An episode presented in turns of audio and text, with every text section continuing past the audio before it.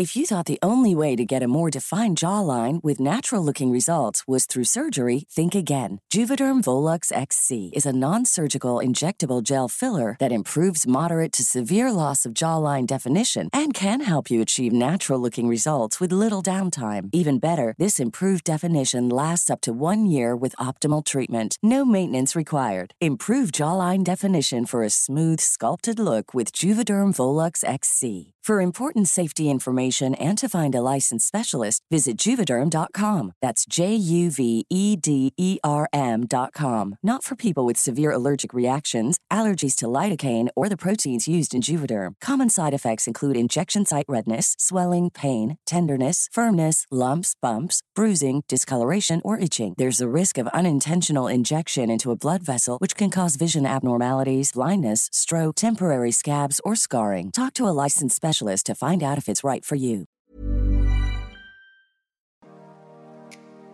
Hola a todos, ¿cómo están? Y bienvenidos a este episodio especial que va a ser un QA. Por mi Instagram les dejé un sticker de preguntas y respuestas en los que ustedes podían dejar todo eso que les tenía el corazón un poquito como, como triste. Así que vamos a hablar de eso. Saben que tratamos de tener estos espacios por lo menos una vez al mes, que sean espacios un poquito más chiquititos, más entre tú y yo, más íntimos. Así que estoy muy feliz de estar con ustedes hoy. Lo primero es que nos piden consejos para enfrentar el duelo eh, frente a un trabajo, frente a la pérdida de un trabajo. Bueno, yo lo pasé hace poco, realmente. Hace poco renuncié y creo que ha sido la mejor decisión que he tomado en mi vida. Em, creo que trajo muchísima paz, mucha tranquilidad y así fue para mí. Porque en cierta forma era lo que yo quería, era lo que yo estaba buscando, que de pronto no se dio de la forma en la que yo quería, como la salida de ese trabajo. Fue un poco violento todo, pero eh, igual estaba esperando y buscando el mejor momento para salir de ahí. Entonces, en cierta forma me trajo muchísima paz, pero lo que te puedo decir es que la mejor forma en la que uno puede terminar o cerrar como el ciclo con un trabajo siempre es desde la gratitud. Creo que llenarnos de rencor y de odio y de mil sentimientos que de pronto nos cargan mucho no es tan constructivo como verlo todo desde una gratitud, agradecer por ese espacio, ese tiempo en el que estuviste ahí, agradecer las experiencias, la gente a la que conociste y ya.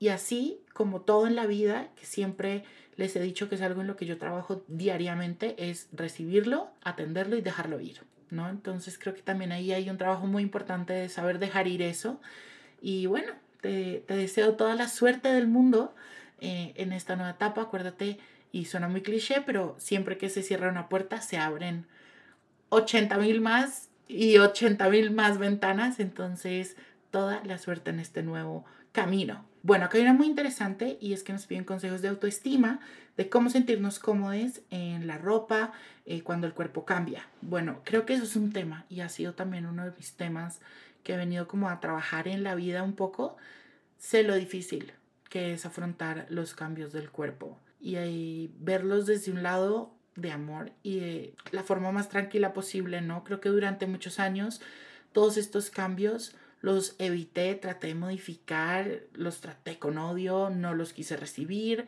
y todavía me cuesta mucho, pero, pero poderlos recibir creo que es de otro lado es, es difícil y te entiendo, entonces esto es un espacio seguro, qué bonito que puedas traer esto como a la conversación.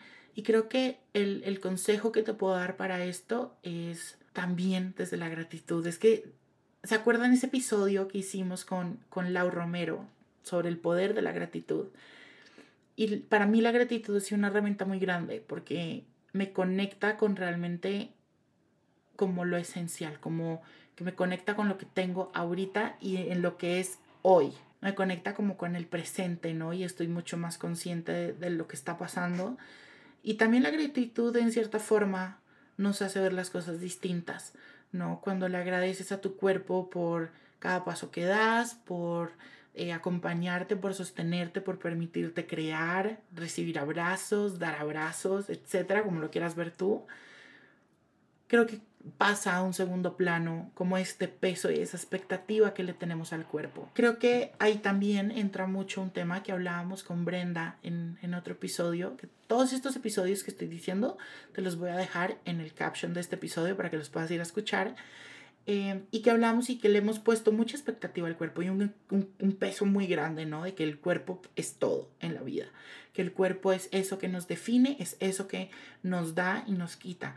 Y realmente hay que verlo como el vehículo que nos sostiene, ¿no? Y quitarle un poco ese peso de que debe ser todo y que debe ser perfecto y que si no se ve de tal forma, tengo que hacer tal otra. Creo que eso es, bastante violento, ¿no? Y, simplemente tener el cuerpo como algo que puede fluctuar. Y ahí, pues obviamente hay que revisarlo más a fondo, ¿no? Eh, muchos de, muchas de mis batallas con el cuerpo pues vienen de sitios y de, heridas de las cuales estoy trabajando. Entonces revisa también eso un poco. Nos piden consejos para sanar una pérdida o seguir sanando una pérdida. Creo que el duelo de una pérdida es, es un proceso y creo que es de los procesos que puede llegar a tomar más tiempo, ¿no? Dependiendo claramente de cada persona, que los procesos son totalmente diferentes en cada persona, pero algo muy bonito es poder entenderlo como algo que puede ir como fluctuando también, ¿no? Y que no tienes que sanar en cierto tiempo y que si a los dos años, tres años de la pérdida sigue llegando ese recuerdo con dolor, está bien. Y abrázalo y siéntelo. Y creo que muchas veces cuando algo nos causa dolor o tristeza, en cierta forma hay que entender por qué, ¿no? muchas veces de esas pérdidas es porque era alguien que era importante para nosotros y que era alguien que significaba mucho.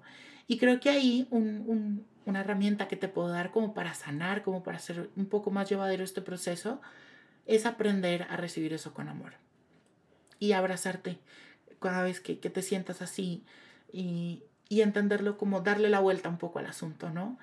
Eh, los días en los que más triste te sientas o que más falta te hace esa persona, trata de hacer algo que lo recuerde, eh, tratar de leerlo también y de, de, reconocerlo en tu, en tu entorno. Me pasa algo mucho con mi abuela y es que siempre la reconozco en todo lo que tenga que ver con el arte, por ejemplo. Siempre que estoy pintando, coloreando, haciendo algo como de arte y de pronto, no sé, por cosas del destino, hago de pronto algo que ella me enseñó, una técnica que ella me enseñó, o pinto algo que pintaba mucho con ella, la reconozco. Entonces es muy bonito ver eso, ¿no?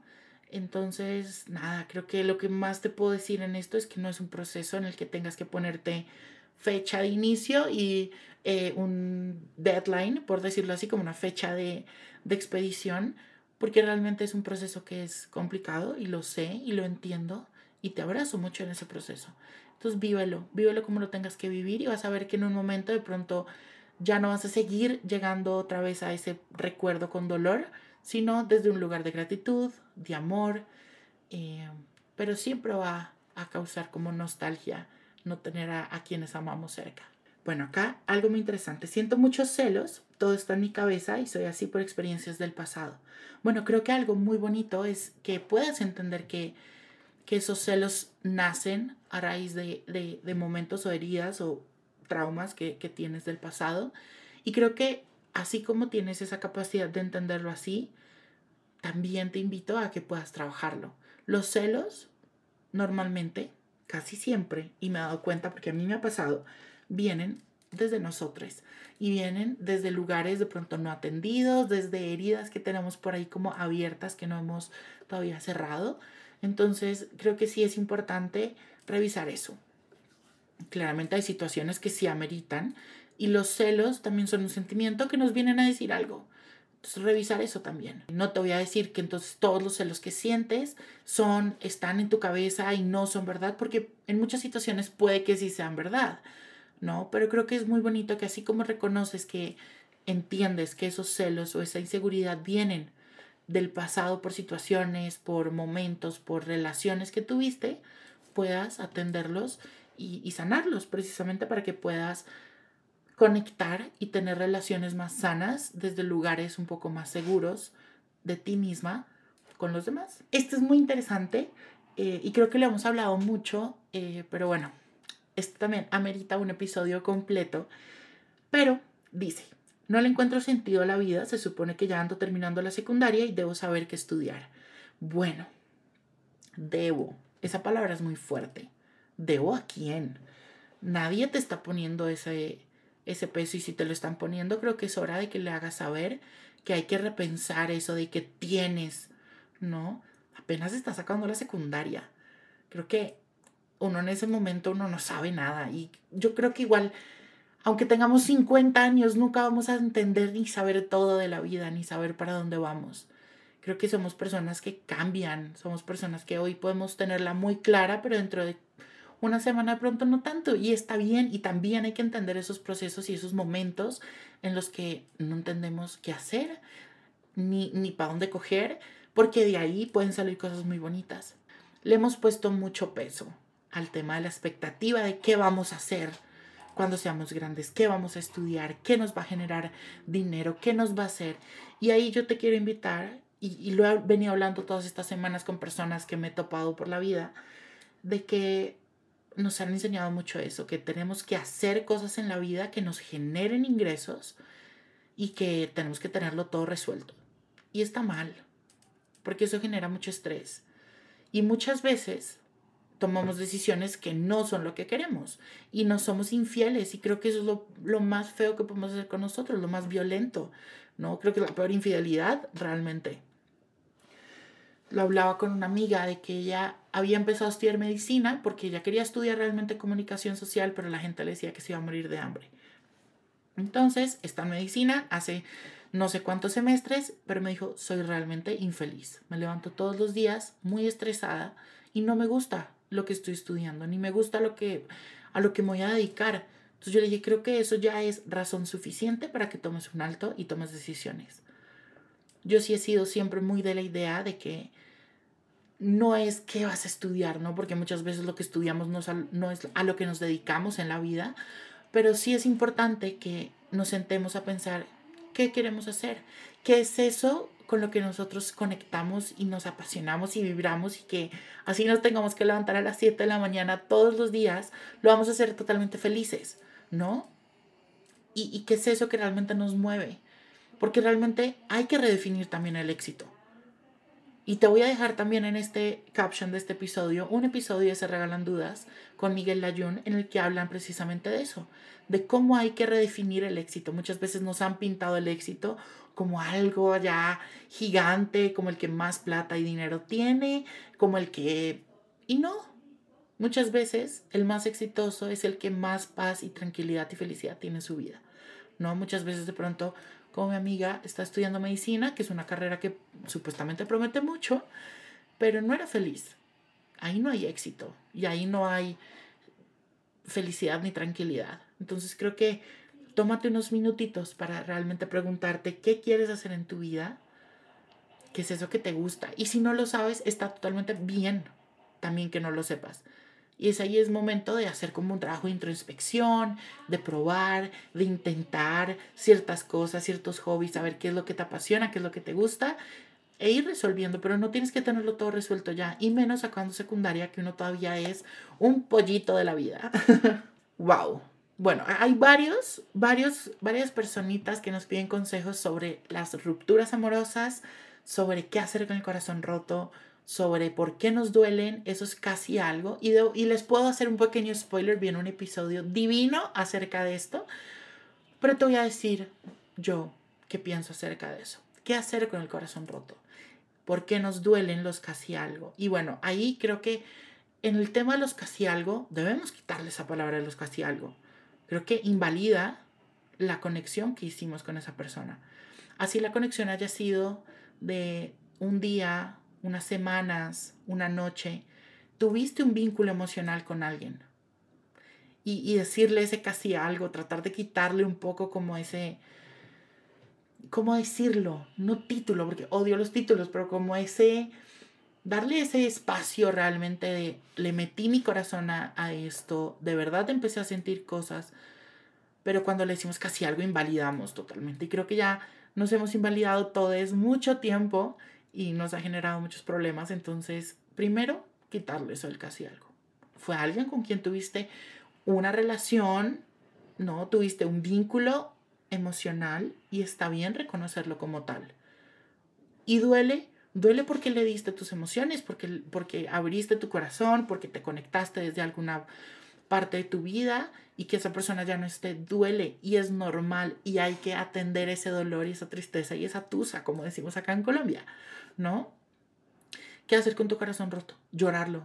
Si lo quieres llorar, llóralo, ¿no? Hablarlo, sanarlo, ¿no? Rodearte también de personas, entender que no estás sola, ni solo, ni sole, que realmente hay personas que te pueden sostener en ese momento y que está bien sentirlo como lo quieras sentir. Otra cosa que puedes hacer con tu corazón roto, creo que es entender que nadie se ha muerto por amor. El consejo más grande que te puedo dar a ti frente a el corazón roto, las rupturas amorosas, es realmente sentirlo, sentir todo lo que venga y atenderlo. No, porque pues de nada sirve que sientas toda esa tristeza, pero pues ya, ahí quedó. No, sienta la tristeza, pero atiéndela también, sánala y también hay que aprender ahí, viene como todo en la vida, un trabajo también de saber dejar ir. Creo que este episodio van a salir muchos temas de muchos episodios y qué bonito esto. Igual en Instagram o por DM o en Twitter, en cualquier red social o no me puedes mandar un correíto o lo que sea, me puedes dar y dejar tus ideas para episodios, temas, invitados. Siempre estamos muy abiertos como a escucharte porque este es tu podcast. Entonces, ahí te espero para que hablemos y veamos qué nos hace falta, qué otros episodios queremos hacer, porque la idea es crecer juntos. Esta también está muy interesante, es también de amor y habla de eh, dos amigos que se empezaron a gustar, después ya no, después ya sí. Y bueno, eh, uno de ellos empezó otra vez a, a, estar con otra persona y la amiga se quedó como con ese sentimiento que nunca pudo decirle que realmente estaba enamorada de él y que lo quería y que qué puede hacer porque él ya está con una persona, con una novia y no quiere dañar su relación. Híjole, qué tema tan complicado. Pero bueno, vamos a ver. Yo siempre he sido muy de la idea y lo he aprendido un poco como a los golpes, de que es importante siempre poder expresar lo que estamos sintiendo.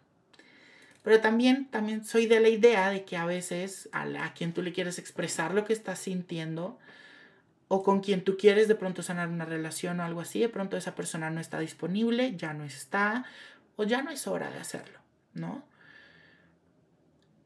Pero creo que sí es bonito y es, es muy bonito poder expresarle a esa persona claramente dejando claro que no quieres dañar su relación, que no es tu intención, pero que para ti es importante poder expresarlo y poder como descargar eso de, de decirle te amo. Y si lo sientes, creo que es muy bonito decirlo.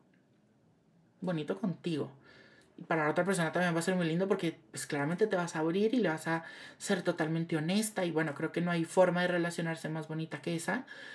Pero qué bonito para ti poderte quitar un poco como ese peso de decirle, hey, te amo y siento esto por ti. Y bueno, ahorita estás en otra relación y, y, no quiero dañarla, pero sí quería que supieras porque para mí es importante poder expresártelo y eso creo que está perfecto. Y para terminar, hay millones de preguntas, pero tampoco quiero hacer este episodio tan largo. Eh, nos piden consejos para manejar la soledad. Y Dios mío, por favor que nos den consejos, yo también necesito. Bueno, frente a la soledad, ¿qué te puedo decir? Te voy a dar como algunos consejos que, que he aprendido yo como a lo largo de mi existir. y es que a veces la soledad sí es complicada, es muy difícil porque a veces no sabemos cómo convivir con la persona que nos va a acompañar toda la vida, que somos nosotros mismos. No sabemos cómo mirarnos desde otro lugar, cómo hablar con nosotros mismos, cómo establecer como esta relación, ¿no? Porque a veces estamos tan desconectados que nos da pánico estar solos y solas, ¿no? Entonces, creo que un, un, un, punto importante para manejar la soledad es saber estar con nosotros, poder verse a uno al espejo y, y sentirse en paz con la compañía que está ahí. Creo que es, es importante, hay que hacerlo. Yo lo estoy trabajando, es difícil, yo sé, pero creo que es bonito. Otra cosa que también es que a veces, pues sí, que creemos que estamos solos y nos como que nos encapsulamos en esa idea de la soledad, pero cuando volteamos a ver tenemos un montón de gente. O de pronto tenemos cuatro o cinco, pero son las personas más divinas del mundo y nos aman con toda su vida. Entonces, híjole, la soledad es muy difícil. Y es un miedo, por ejemplo, que yo tengo. Yo tengo mucho miedo como a la soledad y a, a morirme solo, ¿no? pero, pero hay que revisar de dónde, de dónde viene ese miedo. Gran parte de mi miedo viene de que la relación conmigo mismo no es la mejor relación que yo tengo. Entonces, pues hay que atenderlo y hay que sanarlo para poder como seguir adelante y poder eh, empezar a manejar esa soledad, porque sí soy consciente que esa soledad no bien atendida y no bien sanada puede ser un trigger, un desencadenante para cosas un poco más difíciles y más grandes que, que pues no son tan divertidas, ¿no? Entonces, eso era todo por este episodio. Gracias por hacer parte de él. Gracias por escribirme tantos mensajes. Esto lo vamos a estar haciendo recurrentemente, así que sígueme en redes sociales. Recuerda suscribirte al newsletter que te puedes suscribir en juanjosetejada.com, diagonal newsletter. Ahí está toda la información y semanalmente te llegan correos divinos con más herramientas, con contenido exclusivo, con recomendaciones, música más podcasts. Bueno, es un espacio súper bonito y muy exclusivo para ti. También te puedes unir al canal de Telegram en el que todos los días vas a recibir mensajitos llenos de amor sobre amor propio, autoconocimiento, salud mental, bienestar, bueno, todos nuestros temas que tanto nos gustan. Y seguirme obviamente en Instagram, en Twitter, en Facebook, porque bueno, por ahí estamos subiéndoles más contenido. Saben que tenemos varios espacios en los que nos encontramos y que solo buscan que podamos crecer juntos. Gracias por acompañarme en este episodio y nos escuchamos el otro miércoles. Te mando un abrazo gigante.